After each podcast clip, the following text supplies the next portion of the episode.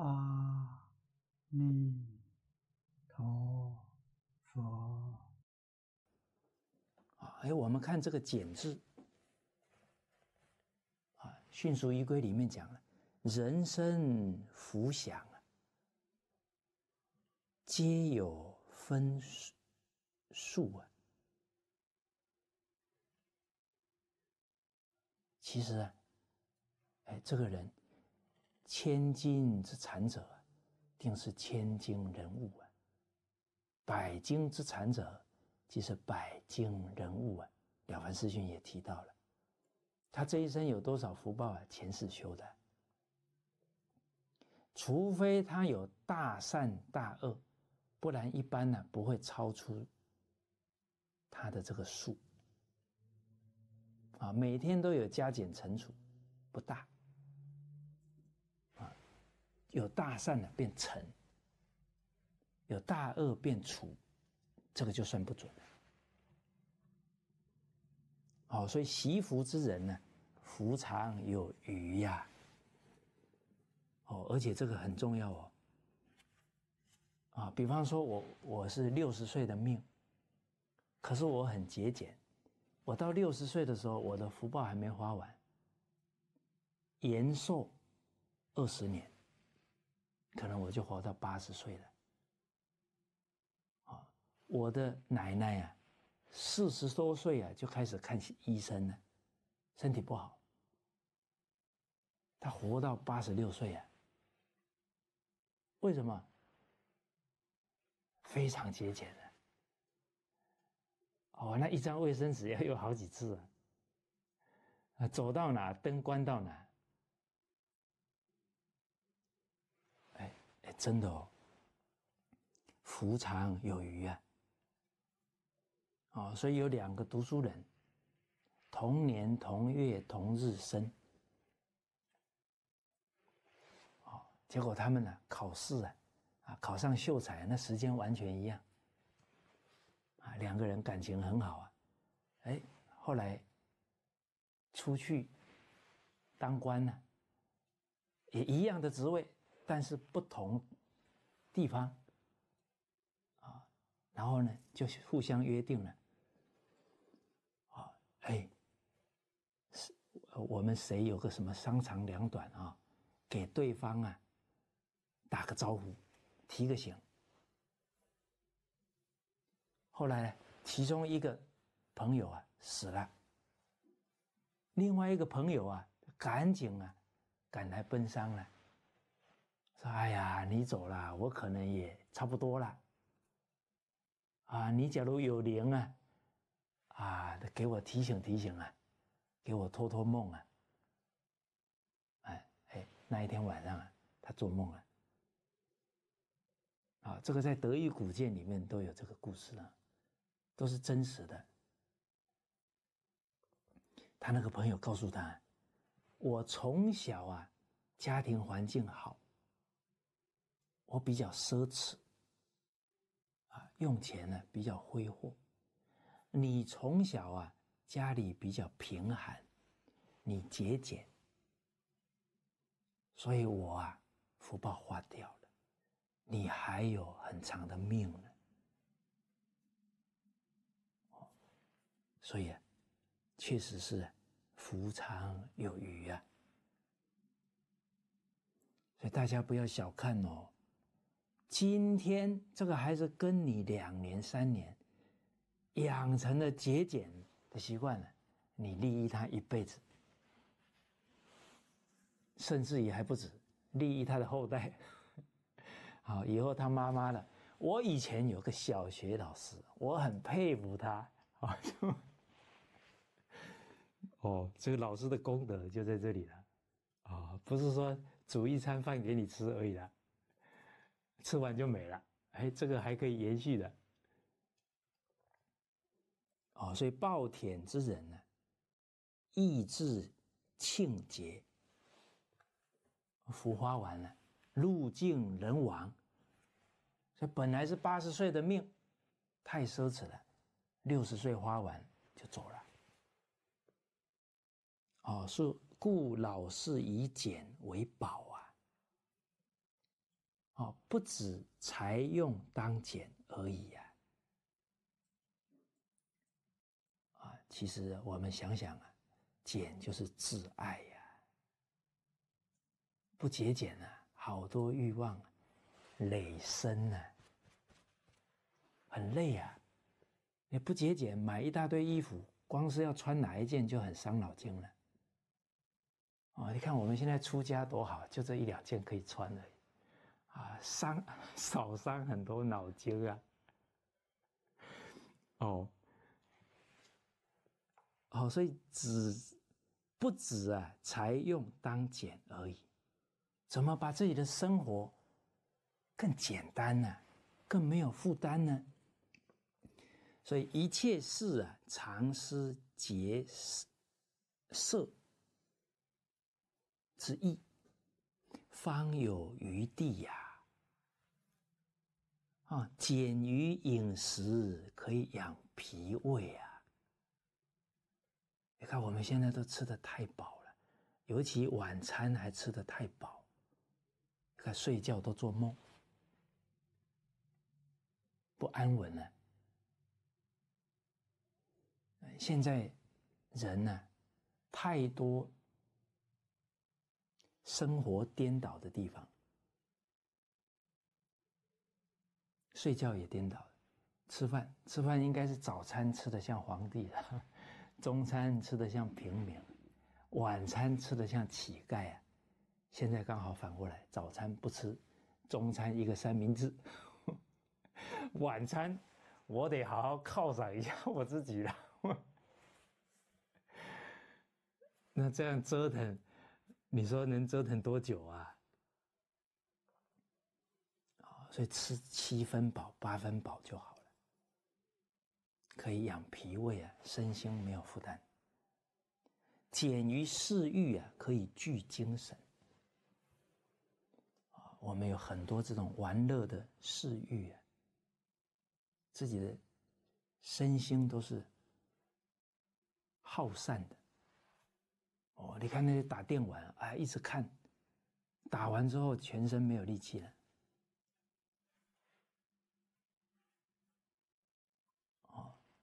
清心寡欲啊，聚精神啊，简于言语啊，可以养气息飞啊，讲话很好气啊，开口神气散的。思多血气衰呀，人百分之九十的能量耗在哪？念头。哦，大家想一想，我们在那想不通的时候，哇，就觉得很累呀。这个念头很耗能量，所以为什么辟支佛？十五天吃一餐，阿罗汉七天吃一餐，他们他没有妄念了，不需要这么多能量了。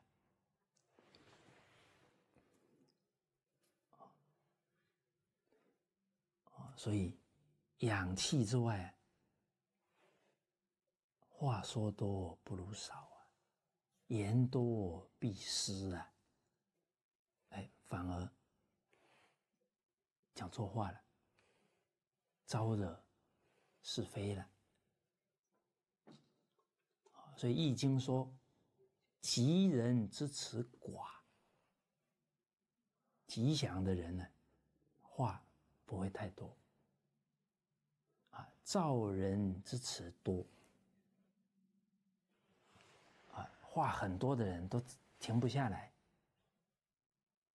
他内心浮躁了，内心一浮躁啊，讲话会不够谨慎的，很容易就讲错话了。哦，所以简于言语，可以养气息飞；简于交友，可以择友寡过。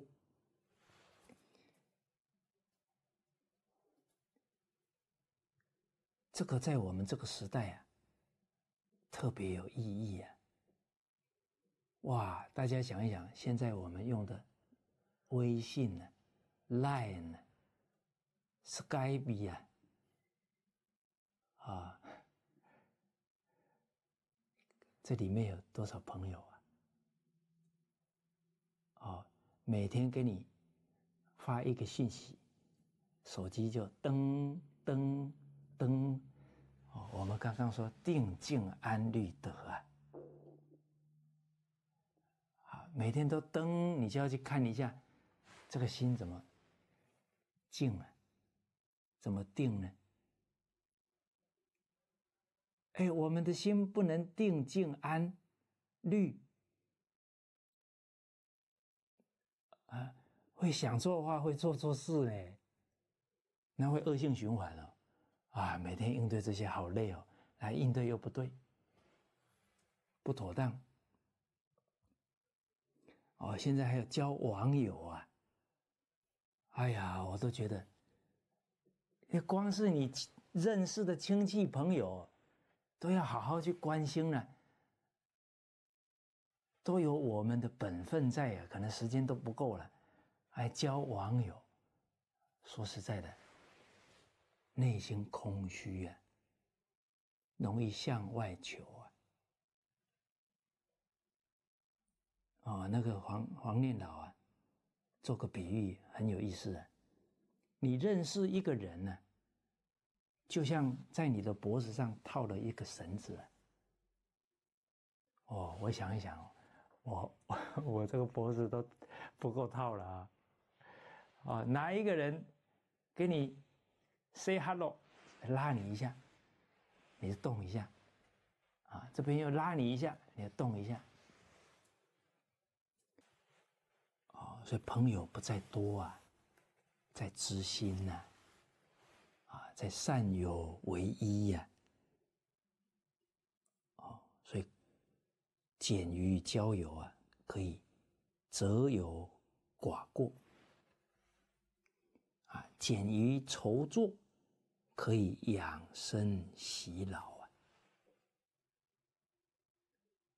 啊，啊，尤其刚好离过年不近。不远了啊！啊，我记得，哎，这个还没学佛以前，过年挺累的，光吃东西就很累了。哦，你看那除夕夜那么多东西，啊，这吃到大年初初三还没吃完，哦，一下子，哎呀，这个肠胃啊，几天不舒服啊，就吃很多油腻的东西呀。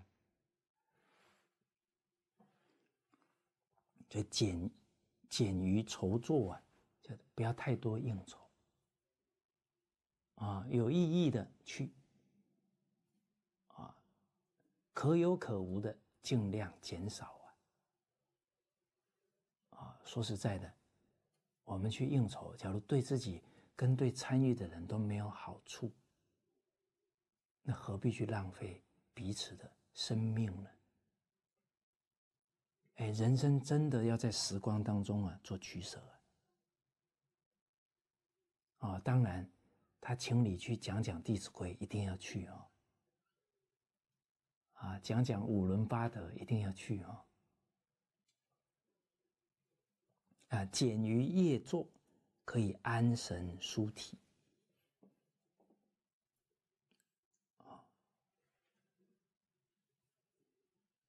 哦，那当然。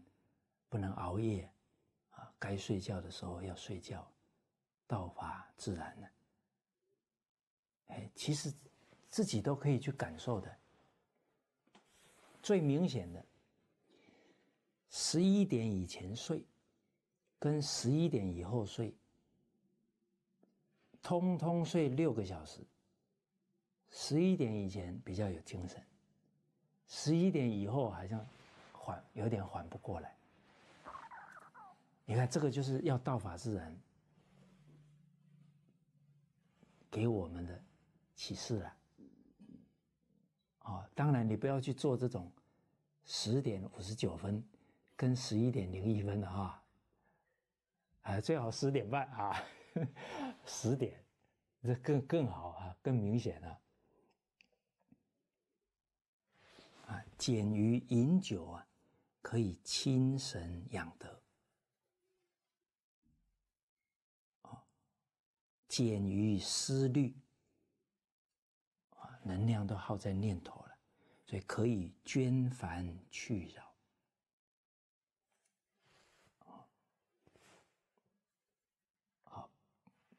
不不，常常乱想，啊，多念佛，念着念着，心清净了，妄念少了，事情自己想通啊。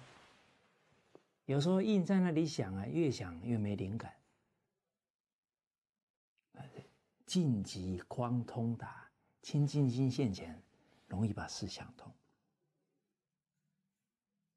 所以说实在的，我们现在很多问题啊。就是不够老实念佛，真的够老实念佛啊！好多事可以自己解决。哎，你念佛功德回向啊，那好多事可以念着念着想通啊。所以阿弥陀佛真的是阿且陀药啊，万病总治啊！但我们得念了。我们得吃药，就知道它的功效了。所以凡事省得一分，即受一分之益呀。啊，如此逐渐省去呀，则日渐事之少，心上的累赘越来越少。知识多时，啊，知识少时烦恼少啊。世人多处是非多啊，啊，所以真正亲戚朋友一谈话，不兴是语啊，要再争论了。啊，朋友之间是什么？啊，敬业要群呢。很和乐，很合群。啊，促进对方家庭的和乐，啊，敬业对自己的道业都很尊重，啊，彼此以文会友，以友辅人，互相互念，啊，无敬业要群，无相聚以协谈。啊，礼行于。朋友矣呀，啊，不能去聊八卦是非啊，污染了自己，还污染了朋友了。好，所以白香山诗云，啊，白居易先生写到了：“我有一言君记取呀。”世间自取苦人多啊！啊，老法师说的，人生都是自编自导自演，自讨苦吃啊！啊，自寻烦恼啊，自作自受啊！哎，老祖宗这些成语也在提醒我们呢。啊，所以经试问呢？扰烦苦之人，果君属万不可以者乎？啊，这么去思考啊，当必恍然大悟矣呀！哦，所以谁有福报啊？放得下的人有福报了啊，放得下。想轻浮啊，啊，放得下呢，身心的累赘啊，就越来越少了。啊，所以我们看一个简呢的心境，可以用到生活的这么多层面呢。啊，这真的是宝哦，老子的三宝之一呀。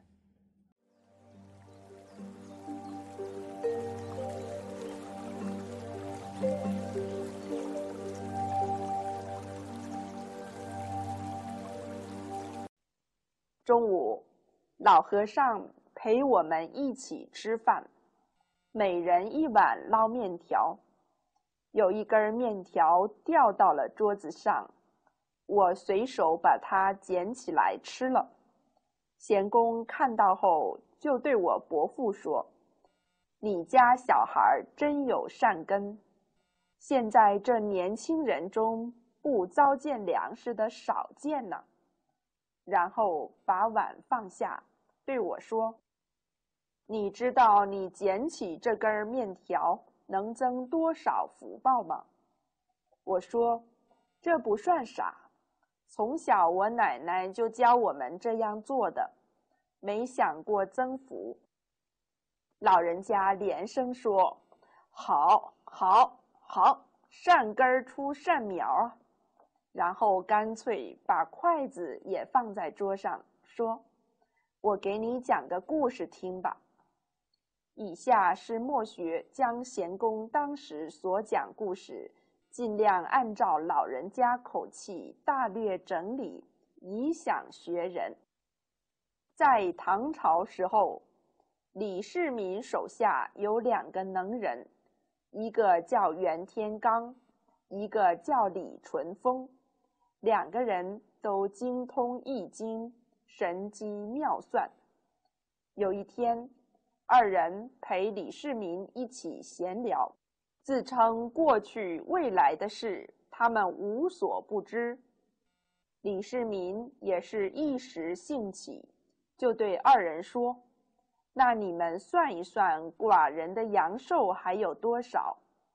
二人都说不敢推算。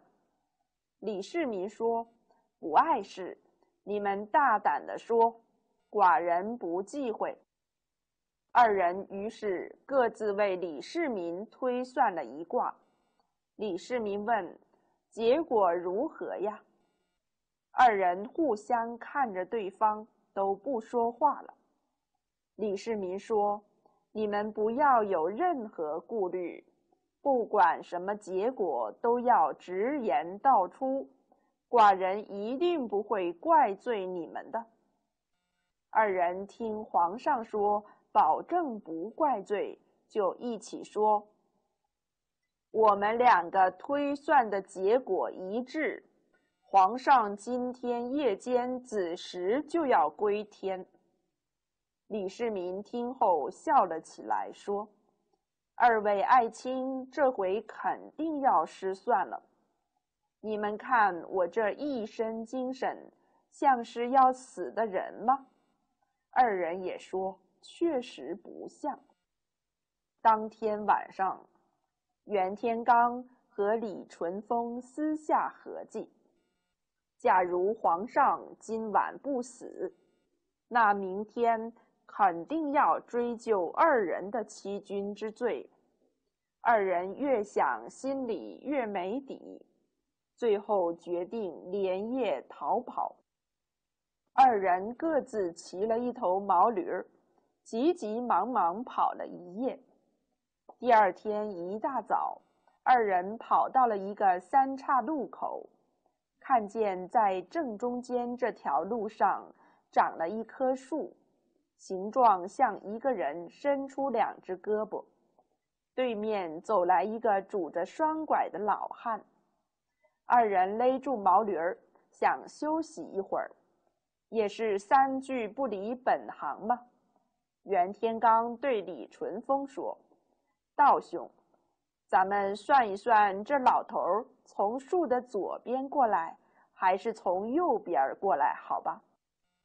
李淳风说：“道兄，我已算出他必定要从左边过来。”袁天罡说：“不对呀，道兄，我怎么推算出他要从右边过来呢？”二人正在争吵不休，却见拄双拐的老汉走到树下，把双拐架在树上，从树杈中间跳了过来。二人都感到很吃惊，马上停止了争吵，来到老汉跟前，请教他是怎么想出从中间跳过来的。老汉笑着说。你们两个活神仙怎么会来到这里呢？”二人更加吃惊，就把给李世民算卦的事如实讲了一遍。老汉说：“这不算个事儿，你们回去吧。”二人问道：“那您知道皇上现在怎么样了吗？”老汉说：“安然无恙。”二人慌了，说：“那我们就更不敢回去了。”老汉说：“你们回去，皇上要问起你们，你们就说，昨夜子时。”陛下忽然心中烦躁，想喝一碗小米汤，喝的时候不小心把一粒儿小米掉在了靴子上。陛下伸手捡起了这粒儿小米，因为这粒儿小米的缘故，感动了上天。玉帝赞叹你贵为天子，却能爱惜一粒儿小米。对自己的子民，哪有不爱惜的道理呢？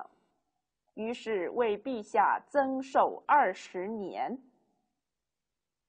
二人听这位老汉如此一讲，佩服得五体投地，赞叹老汉说：“您才是活神仙，我们和您一比，就像小河沟的水跟大海水相比一样。”老汉连连摆手说：“可千万不能这么比呀！我所学的不过是在大海水中取出来一瓶，还不是太满。”袁天罡和李淳风臊得无地自容，对老人说：“您老是一瓶子不满，我俩是半瓶子光当呀。”贤公把故事讲完，呵呵笑着对我说：“这是个传说，不一定是真事儿，但是很有意思。你听懂没有？”我回答说：“听懂了一点儿，是在教人惜福，也教人要谦虚。”老和尚拿起筷子，挑着碗里的面条。依然笑眯眯地说：“好，好，好！你看你捡起这一根面条，得到多大的福报吧！增加二十年阳寿，还长了学问。你若是能一辈子坚持惜福谦虚，那一定会有大成就。”